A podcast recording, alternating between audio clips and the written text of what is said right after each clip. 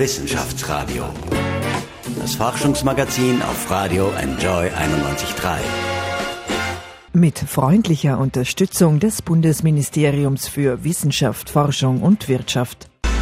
Herzlich willkommen beim Wissenschaftsradio. Ja, Sie hören es im Hintergrund, das neue Jahr wird eingeläutet und ich freue mich ganz besonders, einen sehr, sehr renommierten Philosophen und Wissenschaftler bei mir in der Sendung zu haben. Herzlich willkommen. Wir sprechen über sein Buch Bildung als Provokation und viele andere spannende Wissenschaftsthemen. Professor Konrad Paul Liesmann. Guten Tag. Herr Professor, die Politik ist ja immer aktuell und äh, Sie haben, habe ich gelesen, sozusagen es abgelehnt, Menschen wie den US-Präsidenten Donald Trump oder auch äh, den FPÖ-Politiker Norbert Hofer als Populisten zu bezeichnen. Warum sozusagen sehen Sie die nicht als Populisten? Wie differenzieren Sie da? Welchen Wortsinn geben Sie dem Wort Populismus? Also ich habe jetzt äh, äh, es abgelehnt, äh, Trump oder, oder den österreichischen äh, FPÖ-Politiker Norbert Hofer als Populisten zu bezeichnen, nicht weil ich jetzt äh, mit deren politischer Ansicht irgendwelche Sympathien verbinden würde, sondern weil mir der Begriff Populismus zu unscharf ist. Also ich habe einfach Schwierigkeiten, äh, Populismus für mich in einer Art und Weise zu bestimmen und zu definieren, dass das eine äh, politische Kategorie wäre, die man in bestimmten politischen Programmen, Haltungen, Konzepten oder auch nur einem politischen Auftreten äh, eindeutig zuordnen könnte. Warum? Äh, das fängt schon mit dem Begriff, mit dem Wort Populismus an. In äh, Populismus steckt Populus, das Volk. Das ist das lateinische Wort äh, für das, was im griechischen Demos ist. Und äh, wer sozusagen für Demokratie ist, wer dafür ist, ähm, dass ähm, demokratische Staatsverfassungen, Gesellschaftsordnungen doch ganz wesentlich durch die Mitsprachemöglichkeit aller beteiligter Bürger ähm, äh, realisiert werden soll, der müsste eigentlich in dieser Art und Weise äh, dem Begriff Populismus nicht äh, unbedingt feindselig äh, gegenüberstehen. Das heißt, äh, im Populismus drückt sich schon so eine gewisse Distanz zum Volk und Anführungszeichen aus. Die Populisten werden kritisiert deshalb, weil sie vorgeben, zu Recht oder zu Unrecht, bleiben mal dahingestellt, doch eher äh, sich an diesem Volk zu orientieren, aber diese Orientierung am Volk, und das Volk sind ja wir alle, ja, äh, wäre doch eigentlich in einer Demokratie das Normalste äh, schlechthin. Also das ist etwas, was mich unsicher werden lässt. Das Zweite ist, es wird immer gesagt, Populismus arbeitet mit Vereinfachungen. Das ist richtig und Vereinfachungen in der Politik sind gefährlich.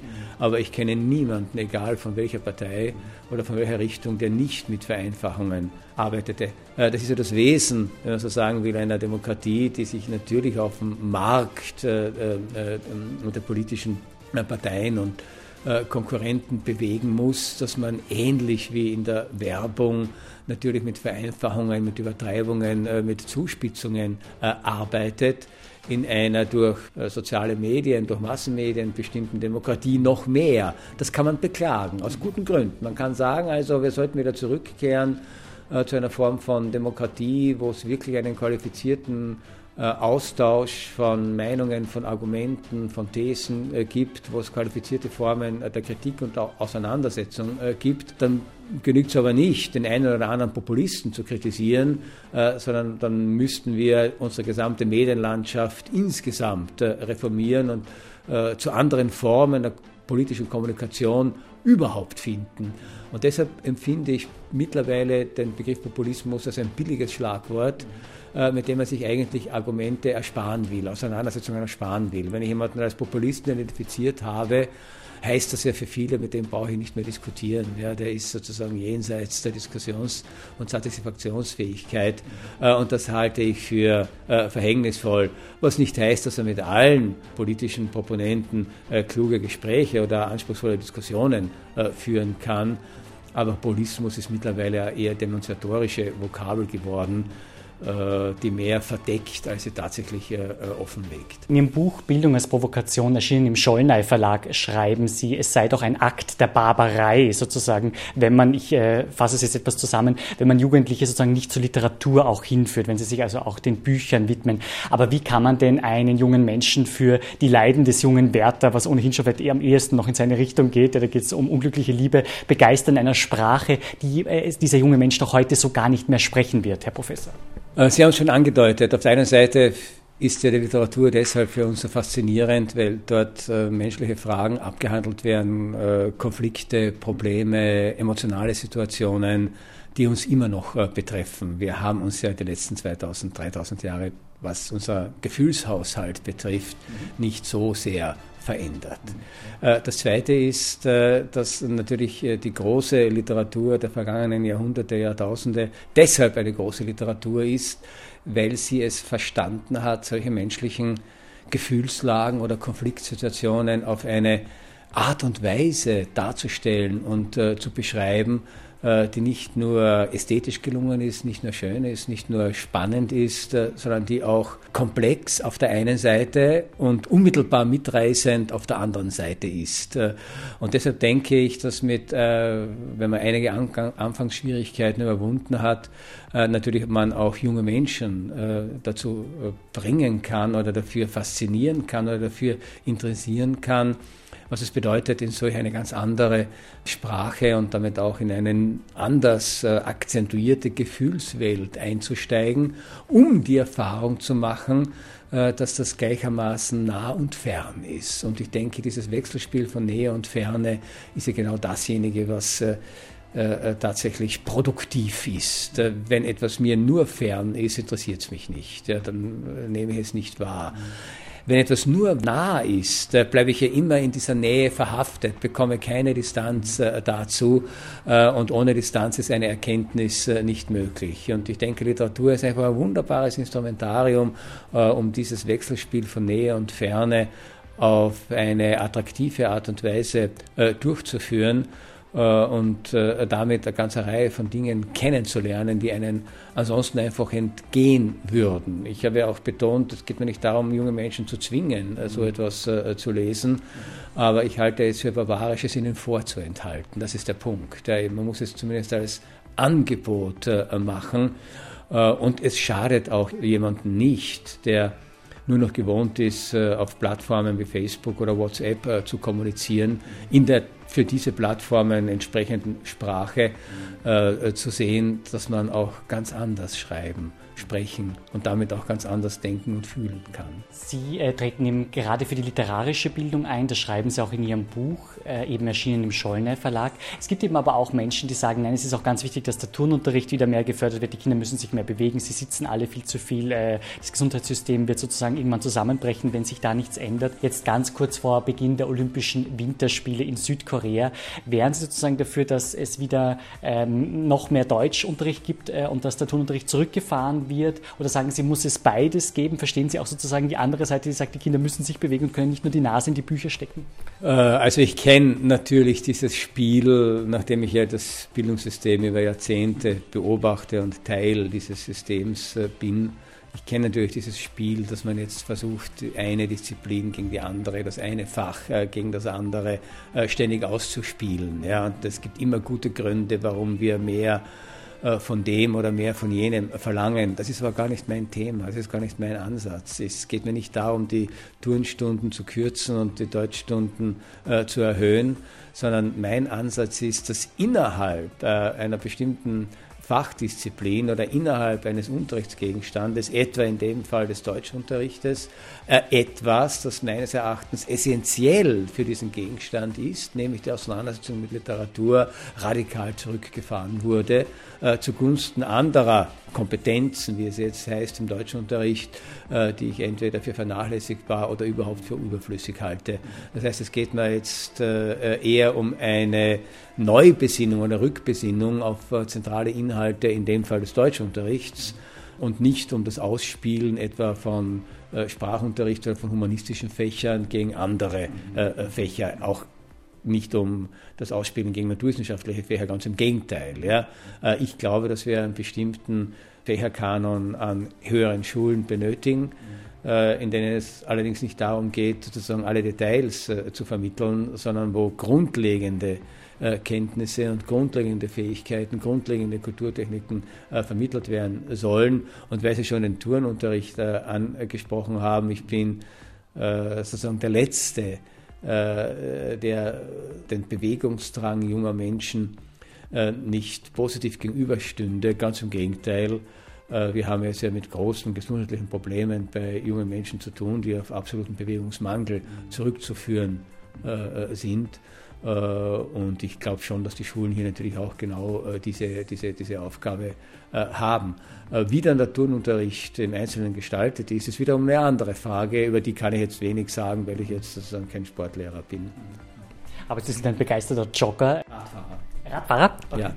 Ja. Pardon, okay, ein begeisterter Radfahrer. Herr Professor, Sie haben diese Bildungsdebatte sicher auch äh, in Deutschland verfolgt. Da ging es um eine junge Frau, die, die dort das Abitur, also was bei uns die Matura ist, äh, gemacht hat und gesagt hat, ja, ich bin jetzt so und so alt, das ganze Leben liegt eigentlich vor mir, aber ich habe nicht gelernt zu kochen, ich habe nicht gelernt sozusagen eine Steuerabrechnung richtig zu machen, sodass sozusagen am Ende mir mehr überbleibt, als die mir der Staat wegnimmt. Ähm, ist es nicht auch wichtig, dass da auch junge Leute gebildet sind in diesen ganz praktischen Alltäglichkeiten? Man weiß heute schon, dass viele junge Menschen ja gar nicht mehr bis zu zehn Gerichte kochen können. Ja, äh, es bleibt oft bei den Spaghetti und bei der Eierspeise, bei vielen, was ja noch das Simpelste ist. Also muss auch nicht sozusagen da ins Praktische investiert werden, in dieses Bildungskapital unter Anführungszeichen. Äh, naja, auf der einen Seite kann man sagen, bestimmte praktische Fähigkeiten können oder sollen vermittelt werden. Ob für alles äh, die Schulen zuständig sind, äh, weiß ich nicht. Denn es gibt meines Erachtens schon sozusagen Fähigkeiten, Kenntnisse, die im Rahmen eines äh, Bildungskonzeptes einen anderen Stellenwert haben als andere. Ja? Und man muss sich gut überlegen, man muss sich gut überlegen, äh, ich meine, die Lebenszeit ist begrenzt, die Zeit, in der Jugendliche, Kinder und Jugendliche in einer Schule äh, sich aufhalten, ist ebenfalls begrenzt. Man muss sich schon gut und verantwortungsvoll überlegen, was man hier tatsächlich, womit man diese Zeit tatsächlich füllt zu diesem berühmten Beispiel von dieser deutschen äh, Maturantin, Abiturientin, die ja versucht hat, zwei Möglichkeiten einander gegenüberzustellen. Sie hat beklagt, dass sie keine Steuererklärungen ausfüllen kann und keinen Mietvertrag unterschreiben kann, aber sie kann äh, Gedichte in vier Sprachen äh, interpretieren. Das ist äh, eine ziemlich platte äh, Konfrontation oder ein ziemlich plattes Ausspielen ja, von zwei Aspekten. Äh, auf der einen Seite bestimmte praktische äh, Kenntnisse oder praktische Fähigkeiten, von denen ich nicht weiß, ob sie tatsächlich zu einem essentiellen Bildungsverständnis gehören. Äh, warum? Weil sie einerseits äh, schnell aneignbar sind, wenn ich es unbedingt notwendig brauche, wenn ich bestimmte Voraussetzungen habe. Also wer tatsächlich lesen und schreiben auf einem äh, ambitionierten Niveau gelernt hat, äh, wer unterschiedliche Sprachen und Sprachstile auch beherrscht, wer unterschiedliche Texte, die zu unterschiedlichen Anlässen entstanden sind, ja, äh, kennengelernt hat, der wird wahrscheinlich keine große Mühe haben, einen Mietvertrag zu lesen und da auch das Kleingedruckte äh, wahrzunehmen. Da brauche ich eigentlich keinen Unterrichtsgegenstand dafür. Was anderes ist es mit solchen praktischen Fähigkeiten, wie Sie es angesprochen haben, wie Kochen jetzt kann man sagen, das ist äh, eine Kulturtechnik, die bei uns verloren geht, äh, weil das einfach eine gesellschaftliche Entwicklung ist, dass wir auch die Nahrungsaufnahme ja in gewisser Weise industrialisiert haben und sequenzialisiert haben. Und die Frage ist, liegt es jetzt wirklich daran, dass junge Menschen nicht mehr kochen lernen? Oder liegt es daran, dass die Art und Weise, wie wir unsere Zeit einteilen, wir unseren Tag einteilen, äh, die Möglichkeiten, selbst zu kochen, äh, äh, unglaublich eingeschränkt sind. Und ich denke, da zäumt man auch das Pferd vom Schwanz auf. Natürlich kann ich jetzt auch an allgemeinbildenden höheren Schulen, an Gymnasien, von mir aus auch an Universitäten Kochkurse einrichten, solange ich ein Zeitregime habe. Dass es Menschen gar nicht mehr ermöglicht, äh, also etwa um die Mittagszeit äh, so mal für zwei, drei Stunden zu Hause zu sein, zu kochen und zu essen oder äh, am Abend sich dafür zu treffen, sind das müßige Anregungen. Das ist sozusagen tatsächlich nur blanke Ideologie, die hier vertreten wird. Das, was wirklich essentiell ist für Bildungsprozesse, das ist doch die Auseinandersetzung mit der Welt, das ist Auseinandersetzung mit Wissen, das ist die Auseinandersetzung mit Kultur in einer Art und Weise, dass sie prägend ist. Äh, ich möchte das Kochen da gar nicht, oder die, die Auseinandersetzung mit, mit, mit, mit Nahrung, mit äh, Nahrungsmitteln, mit der Veränderung von Nahrung, Nahrungsaufnahmen äh, gar nicht äh, sozusagen draußen haben wollen. Ja? Aber für mich gehört auch dann eher zur Bildung nicht, dass jemand äh, kochen kann, sondern für mich gehört zur Bildung dann genau der Aspekt am Kochen, der darüber hinausgeht. Also wo man sich den Kopf darüber zerbricht, warum verändern sich Nahrungsgewohnheiten, ja? Äh, warum äh, ver verändern Nahrungsaufnahmen, Mahlzeiten ihren gesellschaftlichen äh, Stellenwert, äh, äh, warum wird etwa Nahrung heute in hohem Maße moralisch konnotiert. Es sozusagen um die Frage geht, im zunehmende Frage geht, was heißt es richtig äh, zu essen. Ja? Was heißt es, Fleisch zu essen? Was heißt es, nicht Fleisch zu essen? Äh, Kochen wird ja auch deshalb miteinander äh, mitunter zunehmend schwierig, weil wenn man drei Leute zum Essen einlädt, äh, hat man es mit drei Menschen zu tun, die völlig unterschiedliche Ernährungsgewohnheiten mittlerweile haben. Ja, der eine äh, verträgt die Laktose nicht, der andere ist vegan, äh, der dritte will aber nur Fleisch essen. Äh, das heißt also, da wird Kochen ohnehin zu einer Quadratur des Kreises. Über solche gesellschaftlichen Entwicklungen zu reflektieren, die dazu entsprechenden Kenntnisse zu haben, jetzt auch kulturhistorischen Kenntnisse zu haben, haben, äh, das machte für mich äh, Bildung aus, äh, nicht die reine Fertigkeit, ein bestimmtes Gericht herstellen zu können. Wissenschaftsradio, das Forschungsmagazin der FH Wien der WKW. Das Thema Bildung ist immer aktuell. Auch in diesem Jahr gibt es Maturantinnen, Maturanten, Leute, die ihr Studium beenden und so weiter, die eine Ausbildung äh, vielleicht fertig machen.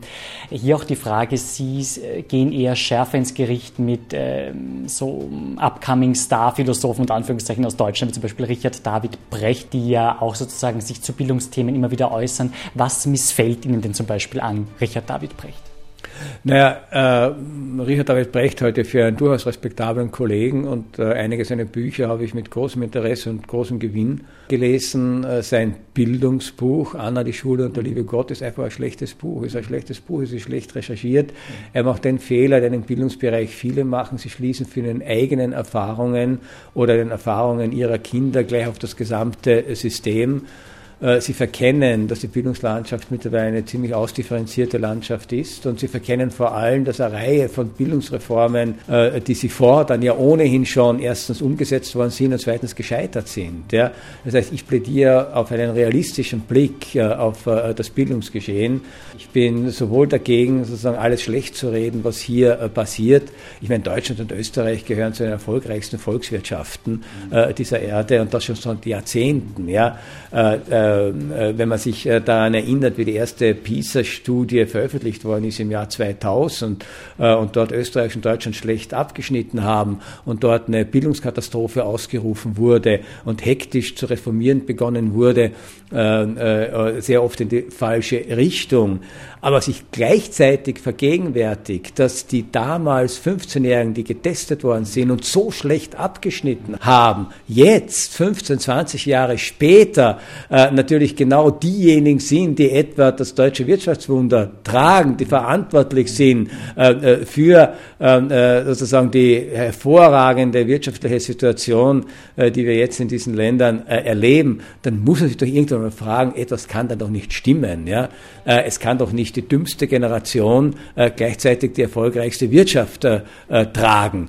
Äh, das heißt, am PISA-Test war schon, an der Konstruktion des Tests war schon sehr vieles äh, falsch und die daraus abgeleiteten Bildungsreformen waren in hohem Maße zumindest fragwürdig. Und dann Richard David Brecht, dann Kollegen Richard David Brecht oder anderen sogenannten Bildungsexperten, kreide ich ihm an, äh, dass sie das nicht sehen äh, dass sie nicht die Realität äh, der Bildungseinrichtungen sehen und dass sie vor allem nicht sehen, dass bestimmte pädagogische Utopien, wenn man versuchte, sie zu verwirklichen, erst jene Bildungskatastrophen hervorrufen, äh, die jetzt schon wortreich äh, äh, beschrieben werden.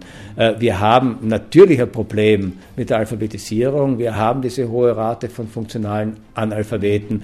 Aber wir wollen nicht und nicht wahrnehmen, dass das auch, nicht ausschließlich, aber auch ein Resultat einer sogenannten fortschrittlichen Lese- und Schreibdidaktik ist, die meines Erachtens eben vollkommen in die Irre äh, gegangen ist. Und wir müssen auch den Mut haben, im Bildungsbereich, so leid es mir tut, Reformen zurückzunehmen. Da möchte ich gerne einhaken, welche Reformen hätten Sie denn gerne zurückgenommen, beziehungsweise was sind die zwei wesentlichen Punkte für Sie, Herr Professor, wo Sie sagen, ja, da muss sich wirklich substanziell etwas ändern, weil Österreich sonst Gefahr droht, Anschluss zu verlieren, beziehungsweise äh, eben zurückzufallen? Äh, naja, die Gefahr, den Anschluss zu verlieren, äh, ist ja nicht so groß, denn alle anderen machen im Bildungsbereich ähnliche äh, Fehler. Und ich denke, dass äh, eben das, was immer als Maßstab genommen wird, nämlich die PISA-Testergebnisse, keine wirkliche Auskunft darüber gehen, wo jetzt eine, ergeben, wo jetzt eine Gesellschaft, wo jetzt eine Volkswirtschaft, wo ein Bildungssystem tatsächlich äh, steht.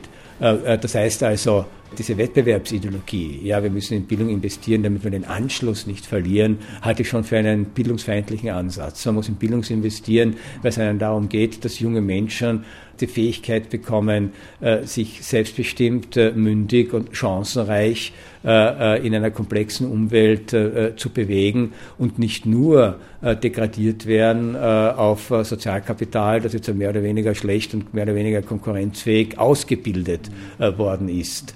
Äh, das heißt, ich bin auch dagegen, Bildung und Ausbildung gegeneinander auszuspielen. Wir benötigen beides. Bei beiden müssen wir uns aber überlegen, was wirklich äh, angemessen ist und was, äh, wenn man so sagen will, tatsächlich zukunftsträchtig sein kann. Das ist das eine.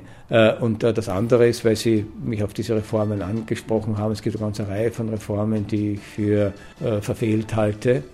Äh, das fängt eben an äh, mit diesen Didaktiken äh, der Vermittlung von Kulturtechniken in der Volksschule, in der Grundschule, die offensichtlich nicht imstande sind, jungen Menschen, Kindern Fähigkeiten und Techniken beizubringen, die essentiell sind ja, äh, für die Teilhabe an unserer Kultur. Da muss sich etwas ändern.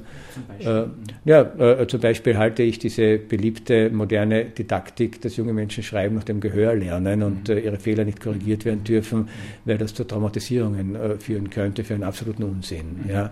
Man muss sich dazu bekennen, dass Lesen und Schreiben Kulturtechniken sind, die nur mit einem bestimmten Aufwand erworben werden können. Man muss dabei korrigiert werden äh, und äh, sozusagen Fehler äh, zu tolerieren, äh, die dann später nicht mehr verschwinden, ja, führt äh, genau äh, zu jenen Unfähigkeiten, die wir dann im Wortrecht beklagen.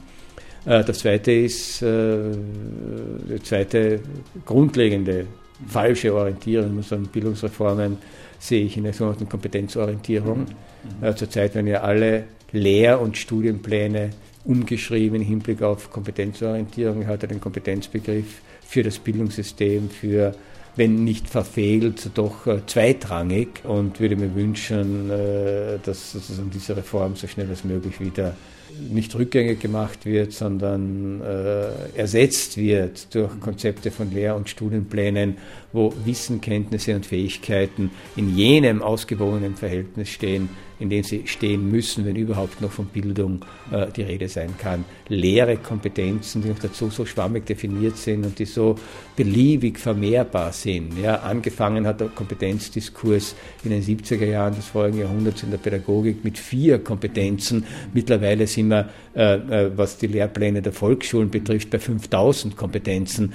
Äh, das hatte schon absurde Züge angenommen, äh, die gut wären für jedes Kabarett. Äh, ginge es nicht äh, tatsächlich um das Leben, die Arbeitskraft, die Entwicklungsfähigkeit, ähm, die Möglichkeiten junger Menschen und ihrer Lehrer. das ist vollkommen verantwortungslos, was hier passiert.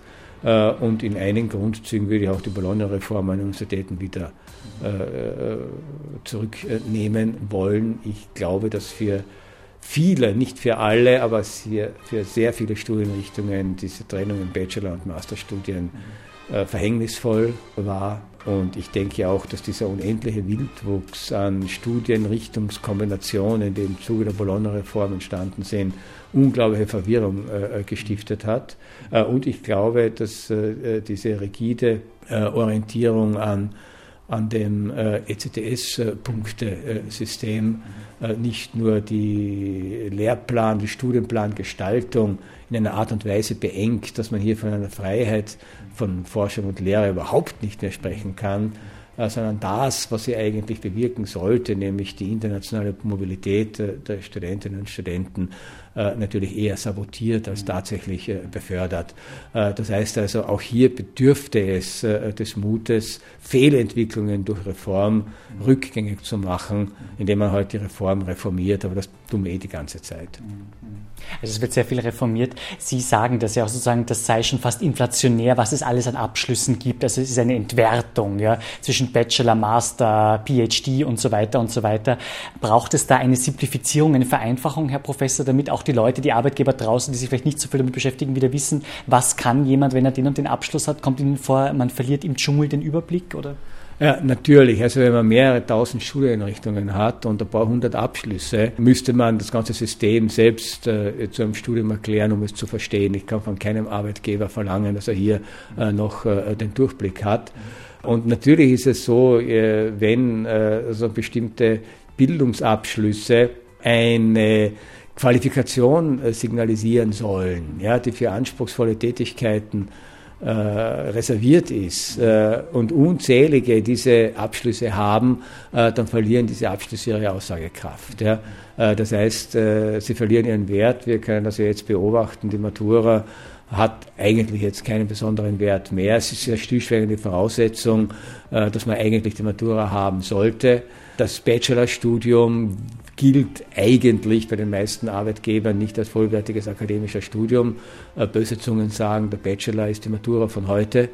Das heißt, ohne daran anschließendes Masterprogramm ist man eigentlich jetzt nicht der Akademiker, zu dem man glaubte, durch den Bachelor schon äh, geworden äh, äh, zu sein. Was die Doktoratstudien betrifft, haben wir gegenwärtig die Tendenz, äh, dass die für wissenschaftliche Laufbahnen reserviert sein sollen dem kann ich viel abgewinnen, aber das heißt, über kurz oder lang wird das die Habilitation äh, ersetzen. Das heißt, im Grunde haben wir das alte System äh, Matura, äh, Diplomstudium, Doktoratstudium, Habilitation jetzt einfach nur nach unten verschoben. Die Habilitation fällt weg und es bleibt Matura, Bachelorstudium, Masterstudium, PhD-Studium. Das heißt, wir haben ein ähnliches System wir hätten gleich beim Alten bleiben können, das ein bisschen verbessern können, hätte viel weniger Geld gekostet, wäre viel effizienter gewesen. Also diese ungeheure Strukturreform, die auch unglaublich viel Reibungsverluste, ökonomische, psychische, kognitive Reibungsverluste äh, mit sich äh, gebracht hat. Das heißt, das, was mich an diesen Reformen so stört, ist ja, dass sie genau das, äh, was sie angeblich anvisieren, äh, eigentlich äh, blockieren. Sie wollen effizient sein und produzieren ineffizient äh, äh, zum Beispiel, Ineffizienz äh, äh, zum Beispiel. Die Bürokratien sind äh, im Bologna-System ja ungeheuer gewachsen. Äh, die Budgets, die Zeiten äh, tatsächlich für Lehre und Forschung äh, sind dagegen, äh, haben fast kaum zugenommen. Und das müsste doch umgekehrt sein. Ein Bildungssystem ist doch umso besser, je weniger bürokratisch es ist, umso mehr Ressourcen wirklich für die inhaltlichen Fragen, die Auseinandersetzungen für Forschung, für Lehre, für Vermittlung äh, vorhanden sind. Wissenschaftsradio, das Forschungsmagazin der FH Wien der WKW.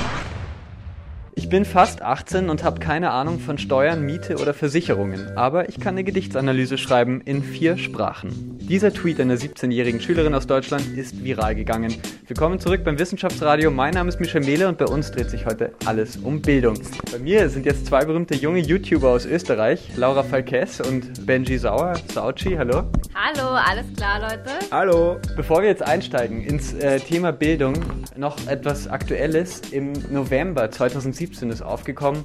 Äh, ein Fall, dass gerade auf dem Channel für Kinder auf YouTube, YouTube Kids, Berichte aufgekommen sind, dass ziemlich verstörende Inhalte für Kinder äh, hochgeladen werden. Inhalte kommen, bei denen die normalen Charaktere, die Kinder gewöhnt sind, beispielsweise Elsa aus dem Film Frozen von Disney, diese so nachgestellt wurden, dass gewalttätige und äh, erniedrigende Inhalte damit gezeigt wurden darf alles ähm, hochgeladen werden auf YouTube? Sollte das noch strenger reguliert werden, auch wenn es dann zum Beispiel länger dauert, wenn Videos hochgeladen werden? Wie ist das für euch? Also was ich zum Beispiel vielleicht cool fände als Lösung, wäre zum Beispiel, wenn man sowas machen würde wie ähm, noch verstärkten Kinderschutz.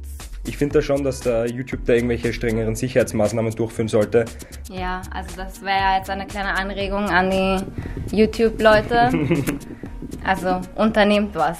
Wenn ihr beide jetzt an eure Schulzeit zurückdenkt, ähm, was ihr gelernt habt, war das sinnvoll aus eurer Sicht? Immer oh. sinnvoll? Ich finde, es gehört schon ein, also es ist wichtig, ein Allgemeinwissen zu haben natürlich, weil also das braucht man einfach im Leben für Smalltalk und generell einfach für alles. Also man kann sich über Dinge unterhalten, man kann Zusammenhänge verknüpfen und so, solche Sachen. Also das finde ich da zum Beispiel schon wichtig bis zu einer gewissen Grenze. Ähm, auf der anderen Seite dann wieder die Frage, wie viel ist dann halt genug.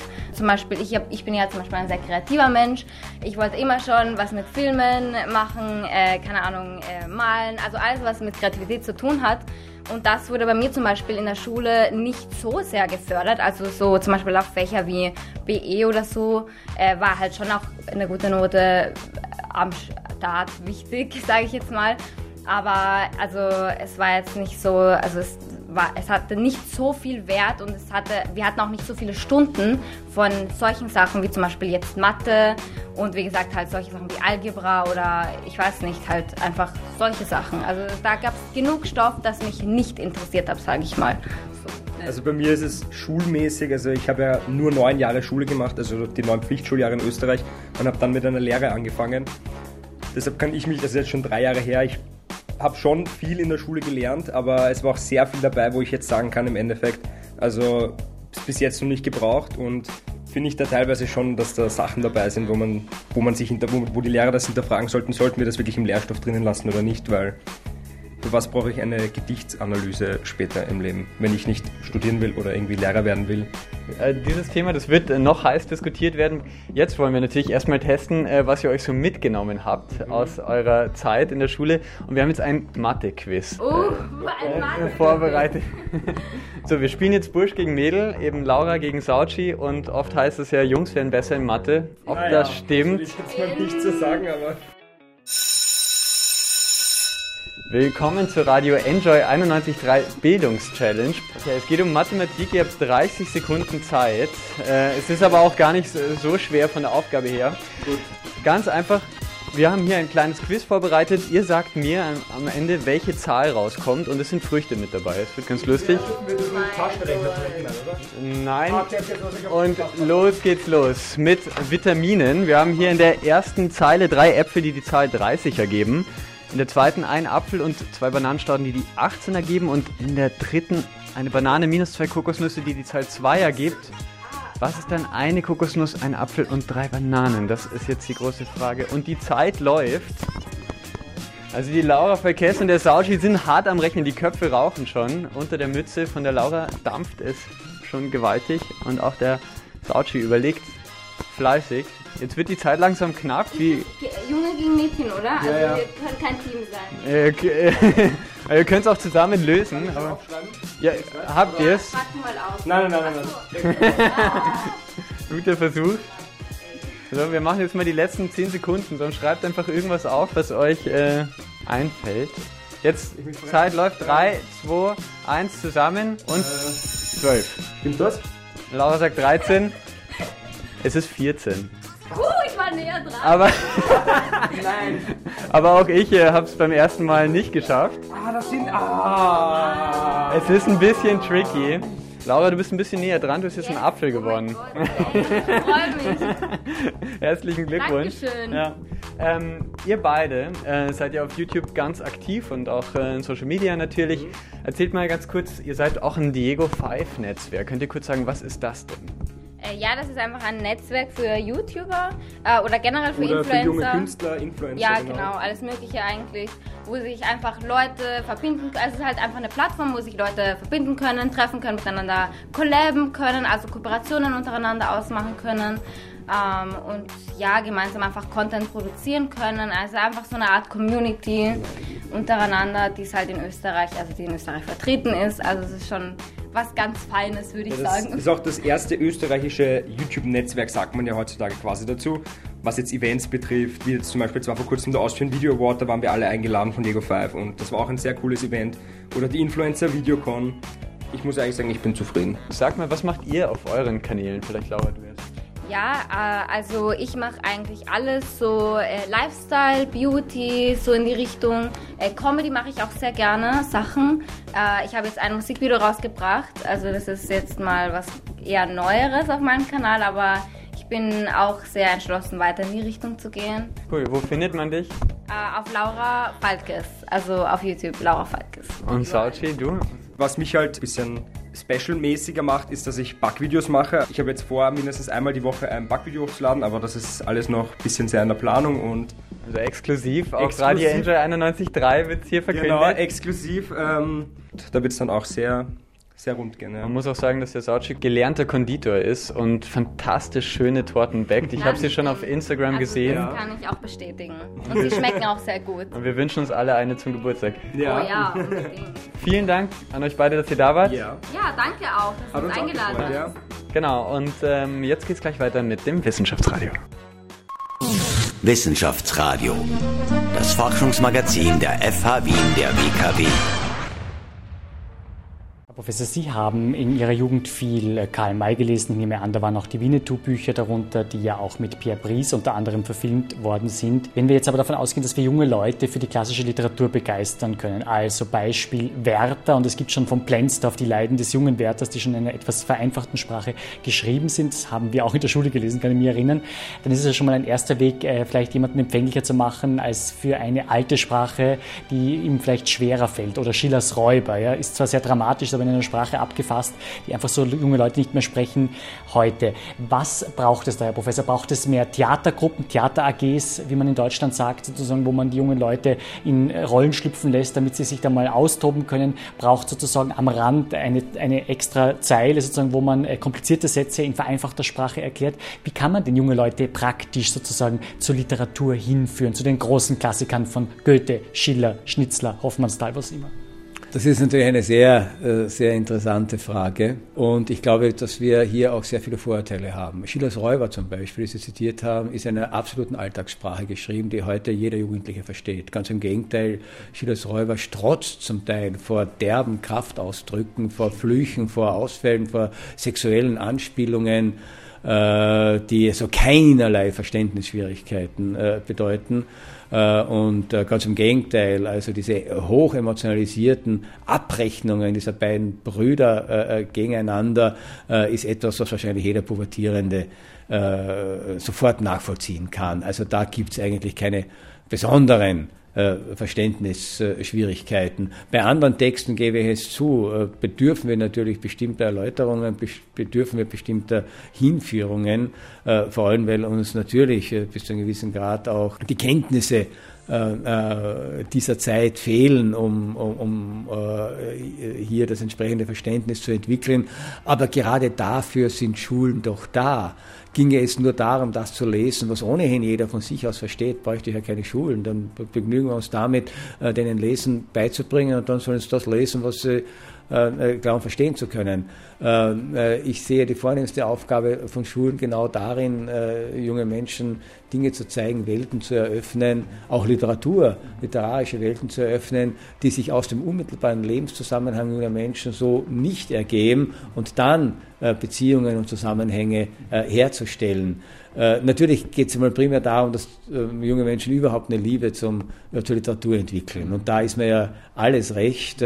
Und ob die jetzt Karl May lesen, was sie nicht mehr tun werden, wie ich es als äh, Kind und Jugendlicher gelesen habe, oder ob sie jetzt Harry Potter lesen oder Kriminalromane lesen, äh, bleibe dahingestellt. Aber es muss so etwas wie vermittelt werden, wie die Faszination Buch, wie die Faszination Literatur, wie die Faszination, die eine literarischer Welt, eine literarische Welt, ein literarischer Kosmos äh, äh, hervorrufen kann. Äh, das muss sozusagen spürbar äh, werden. Und dann kann ich mir natürlich überlegen, welche dieser sogenannten äh, Klassiker äh, noch so attraktiv sind, weil sie einfach Lebensprobleme abhandeln, die noch immer gültig sind, äh, oder weil sie auch einen distanzierten Blick äh, auf uns äh, ermöglichen oder weil sich zeigen, äh, was mit Sprache alles gemacht werden kann. Also äh, diese Texte oder diese Autoren, die Sie jetzt äh, ja schön aufgezählt haben, haben wir nicht deshalb überlebt, ja, weil wir irgendwo verstaubte Figuren brauchen, sondern haben deshalb überlebt, äh, äh, weil sie Sprache in einer Art und Weise verwendet haben, weiterentwickelt haben, äh, gezeigt haben in unterschiedlichsten Nuancierungen und Akzentuierungen, was wir alles tatsächlich ausdrücken können mit unserer Sprache, dass es doch hieße, die jungen Menschen vom Besten, was Menschen hervorgebracht haben, fernzuhalten, wenn ich ihnen diese Literatur nicht zumindest anbiete. Wie sehr sie sie dann annehmen, hängt dann natürlich auch vom Geschick äh, der einzelnen Lehrer äh, ab. Ich glaube, gerade was Kunst, was Literatur, übrigens auch was Naturwissenschaften betrifft, ja, ist es sehr vom Lehrer abhängig, ob ich äh, einen jungen Menschen dafür interessieren und enthusiasmieren kann. Und äh, was das Verstehen betrifft, also äh, auch die höhere Mathematik ja, oder die moderne Physik, versteht sich ja nicht von selbst. Und jeder wird zugeben, wenn ich die heutige Welt verstehen will, auch die heutige technische Entwicklung verstehen will, dann muss ich natürlich eine Ahnung haben äh, von moderner Mathematik, äh, von moderner äh, Physik. Und das kostet auch Anstrengung und das findet sich auch nicht in der Lebenswelt des Jugendlichen. Das ist ja das Wesen von Kultur, dass sie immer über die unmittelbaren Erfahrungen, die wir tagtäglich machen, hinausgeht äh, und äh, uns äh, sozusagen auch Formen zeigt, Mittel zeigt, Wege zeigt, äh, äh, die unseren eigenen Horizont übersteigen und deshalb wir attraktiv sind. Ja?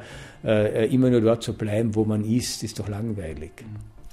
Sie ähm, gehen auch ein bisschen darauf ein, dass Sie so ein bisschen gegen diesen neuen Medieneinsatz unter Anführungszeichen an den Schulen oder an den Ausbildungseinrichtungen sind. Also äh, sozusagen, es gab äh, vor Urzeiten die Overheads, sozusagen danach kamen irgendwann die Flipcharts, dann kamen die Whiteboards und jetzt sozusagen hat jedes Kind schon sein Tablet.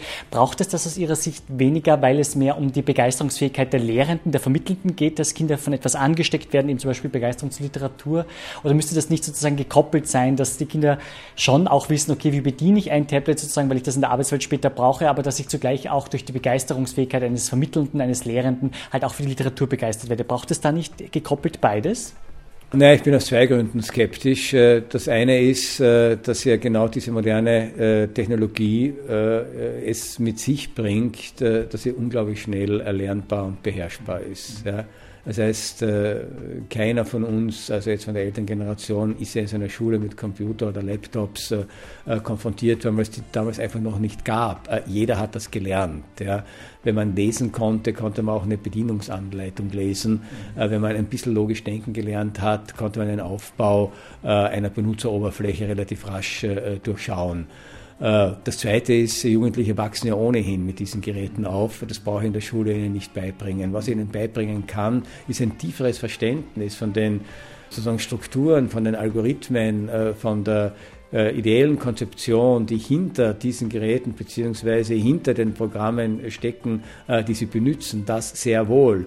Auf der anderen Seite gibt es natürlich eine ganze Reihe von Dingen, die ich für essentiell halte äh, für unsere moderne Gesellschaft, für unsere moderne Kultur, die jemand sich aneignen sollte, wenn er an dieser Kultur partizipieren will, äh, die man auch ohne diese Geräte erwerben kann, ja sogar besser ohne sie erwerben kann. Es gibt ja zahlreiche Vergleichsstudien zwischen Computerklassen und Nicht-Computerklassen und in allen entscheidenden Parametern, was Lesen betrifft, was Schreiben betrifft, was Denkvermögen betrifft, was Kommunikationsvermögen betrifft, äh, was äh, Fremdsprachenerwerb betrifft, schneiden die Kinder, die ohne Computer äh, sich diese äh, Kenntnisse und Fähigkeiten und dieses Wissen erwerben, in der Regel immer besser ab als die mit Computer. Also ich verstehe deshalb nicht, äh, warum man glaubt, man muss jetzt den Einsatz von digitalen Endgeräten forcieren, wo alle empirischen Untersuchungen zeigen, es bringt wenig, bis gar nichts. Ja, ganz im Gegenteil, es bringt manchmal sogar Nachteile äh, mit sich. Was will man hier eigentlich?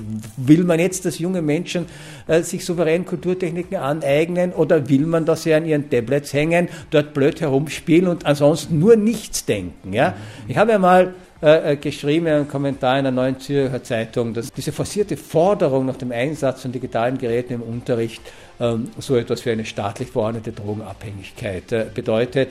Es gibt zahlreiche Untersuchungen, die ja äh, darüber handeln, dass natürlich diese Endgeräte ein Suchtpotenzial haben äh, und dass das natürlich nicht dazu führt, dass hier reflektiert Wissen angeeignet wird oder mit Wissen umgegangen wird, so dass ich denke, dass Schulen zunehmend auch die Aufgabe haben, Kontrapunkte zu setzen und die Formen des analogen Denkens, des analogen Wissenserwerbs, der analogen Kommunikations- und Handlungsmöglichkeiten äh, unterstreichen. Abgesehen von den entwicklungspsychologischen Aspekten, äh, äh, äh, dass er auch äh, deutlich geworden ist, dass unser Hirn sich anders entwickelt, wenn es schon frühzeitig mit digitalen Geräten ähm, sich auseinandersetzen muss, als wenn es noch die Möglichkeit hat, unterschiedlichste Formen der Welterfahrung in einer analogen Umgebung äh, zu machen. Das heißt, aus vielerlei Gründen spricht sehr, sehr viel dagegen, digitale Endgeräte zu früh im Unterricht einzusetzen.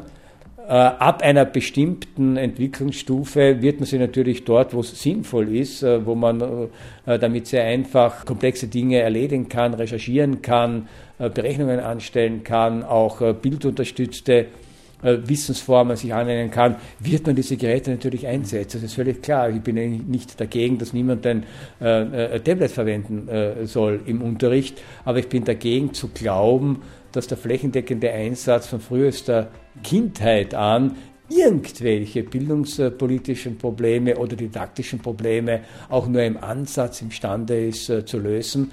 Äh, ich halte diese forcierte Digitalisierung gegenwärtig wirklich für ein Ablenkungsmanöver von den tatsächlichen Problemen, die wir im Bildungsbereich haben. Äh, man wird hunderte Millionen investieren, um auch Volksschülern den Zugang zum digitalen Endgerät zu ermöglichen. Danach wird die Rate der funktionalen Analphabeten noch einmal um 5, Prozent, äh, um 5 bis 10 Prozent gestiegen sein äh, und niemand wird schuld gewesen sein. Und das finde ich mittlerweile zynisch, was man hier betreibt. Einer Ihrer Kollegen, ebenfalls einer der Wissenschaftler des Jahres, das ist Professor Rudolf Taschner, hat sich dafür entschieden, für die ÖVP im Bildungsbereich tätig zu werden. Und da ist sozusagen meine Frage, wären Sie auch empfänglich, wenn eine Partei, ähm, wo Sie sagen, ja, da finde ich mich noch am ehesten wieder Ihnen anbieten würde, Bildungssprecher zu werden, würde Sie das interessieren? Und wenn Sie, hypothetischer Fall, Bildungsminister wären, was wäre denn die erste Amtshandlung, die Sie in Österreich setzen würden? Naja, äh, ich wäre dafür nicht empfänglich. Und zwar aus dem einfachen Grund, weil ich wirklich äh, dieses Ethos äh, des Wissenschaftlers, des Philosophen habe, dessen Aufgabe es ist, versuchen, die Dinge zu verstehen äh, zu erklären, darüber nachzudenken, äh, zu reflektieren. Politik zu machen ist ganz was anderes. Und ich glaube, dass es immer ein Missverständnis war, zu glauben, weil man jetzt ein guter Wissenschaftler ist oder wissenschaftliche Ansprüche hat, äh, äh ist man deshalb auch äh, oder könnte man auch ein guter äh, Politiker sein. Ich glaube, dass es ganz gut ist, dass man diese Position einer distanzierten Reflexion, einer distanzierten Kritik, auch einer Äquidistanz äh, zu allen äh, Parteien, dass man diese Position äh, verteidigt und diese Position auch äh, bewahrt. als rein hypothetisches äh, Gedankenspiel, was äh, sozusagen die Funktion des Bildungsministers betrifft, wir haben es ja vorhin schon kurz angedeutet, ich würde also diese Kompetenzorientierung sofort wieder zurücknehmen als einen der ersten Akte. Wissenschaftsradio, das Forschungsmagazin der FH Wien der WKW. Es wird auch immer wieder viel diskutiert, verpflichtendes Kindergartenjahr, vielleicht verpflichtendes Vorschuljahr und so weiter. Äh, da steckt immer das Wort Pflicht drin. Ist Ihnen das zu viel Pflicht, Herr Professor? Oder sagen Sie, nein, es hat durchaus Sinn, auch im Hinblick darauf, weil immer wieder beschworen wird, äh, man muss doch dafür sorgen, dass die Kinder ausreichend Deutschkenntnisse haben, schon bevor sie dann sozusagen in der ersten Klasse Volksschule oder Grundschule sind, um überhaupt im Unterricht folgen zu können. Naja, also ich könnte mir das auch äh, jenseits von solchen verpflichtenden Strategien äh, vorstellen. Es äh, genügt ja äh, zu fordern, äh, dass äh, niemand in eine Volksschule eintreten kann, ohne nicht grundlegende Sprachkenntnisse nachzuweisen. Und wie das Kind dann zu diesen Sprachkenntnissen kommt, könnte man ja auch der Freiheit der Eltern überlassen. Äh, manche bringen es äh, vielleicht den Kindern selber bei, andere, die sich leisten können, stellen Hauslehrer ein, äh, wieder andere schicken das Kind in einen Kindergarten. Ja? Ich weiß schon, dass das utopisch ist und deshalb sind natürlich verpflichtende Kindergartenjahre, die gleichsam vorgeschaltet sind der Unterrichtspflicht, nachvollziehbar und verstehbar. Äh, ich habe allerdings auch ein gewisses Unbehagen, äh, wenn das zu weit ausgedehnt wird. Ja? Äh, denn wenn man sozusagen den Familien, den Eltern überhaupt nichts mehr zutraut, aber trotzdem absolute Chancengleichheit herstellen will, hieße das konsequent zu Ende gedacht. Man muss nach der Geburt jedes Kind sofort den Eltern wegnehmen und in staatlich gleichgeschaltete, gleich organisierte sozusagen zuerst Kabelstuben und dann Kindergärten geben, damit das sozusagen keine, keine Unterschiede, keine Defizite, keine sozialen Differenzen erzeugt werden. Dieses Modell hat es ja gegeben, in der DDR zum Beispiel. hat auch bis zu einem gewissen Grad ja durchaus funktioniert. wie wir gesehen haben, ist dieser Staat dann zusammengebrochen. Vielleicht will man das auch hier. Sie sind ja gegen die sogenannte geschlechtergerechte Sprache, Herr Professor. Der, der Genderismus äh, greift Ihnen offenbar zu weit. Äh, das ist mit dem Binnen-I in Zusammenhang, das ist sozusagen, dass immer männlich und weiblich sozusagen genannt werden soll. Es gibt eben Ärzte und Ärztinnen, um auch Frauen mehr sichtbar zu machen. Äh, gibt es andere Wege, sozusagen, wie man Frauen sichtbarer machen kann, wenn sie es nicht über die Sprache spielen wollen?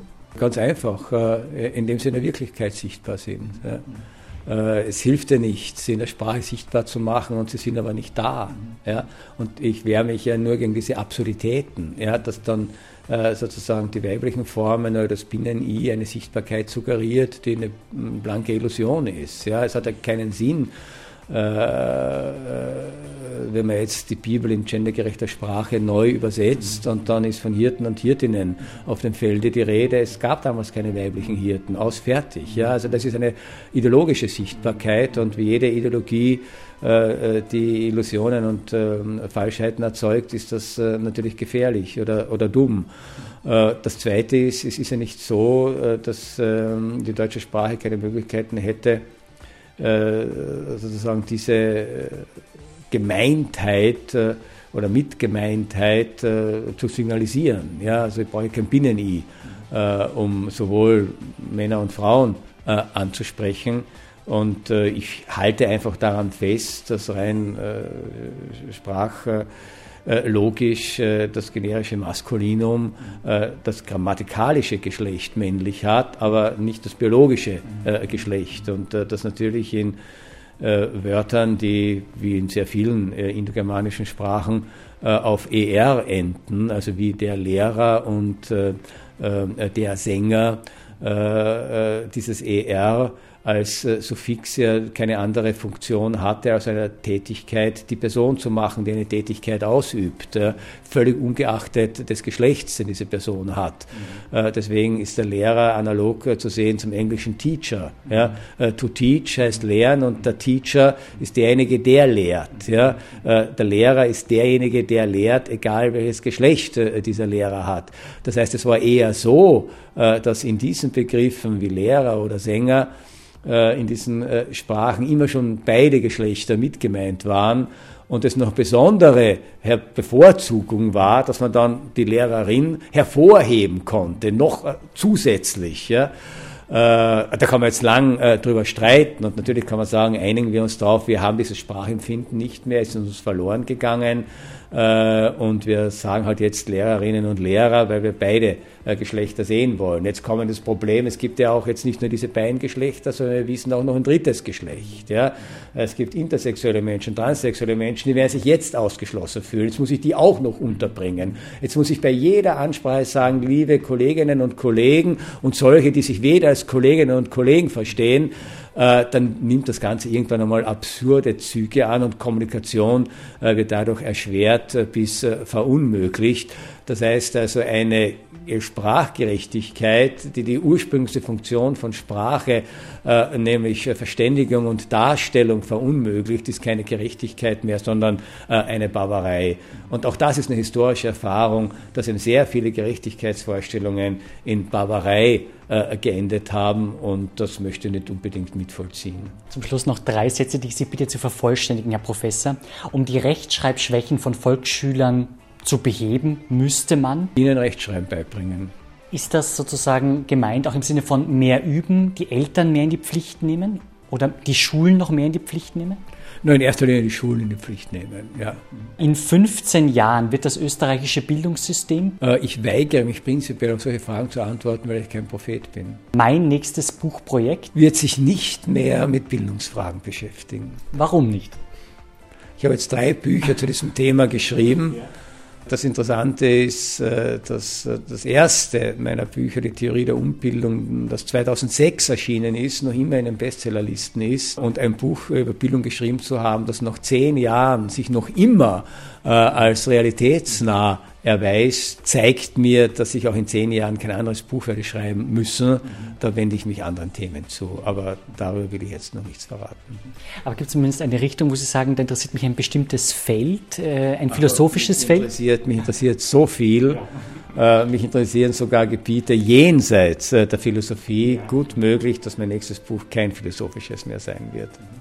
Hat es vielleicht was mit dem Thema Radfahren zu tun? Darf ich Sie das noch fragen, weil Sie ein begeisterter... Dürfen Sie, aber mit dem Radfahren wird es nichts zu tun haben. Also ich entlocke Ihnen leider nicht mehr. Ich danke Ihnen, Professor Konrad Paul Liesmann, für ein sehr spannendes Gespräch. Ich verweise nochmal auf das Buch im Schollnei Verlag Bildung als Provokation und wünsche Ihnen alles Gute für Ihre Projekte. Herzlichen Dank.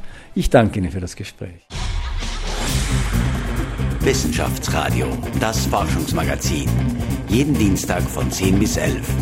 Alle Infos unter Enjoy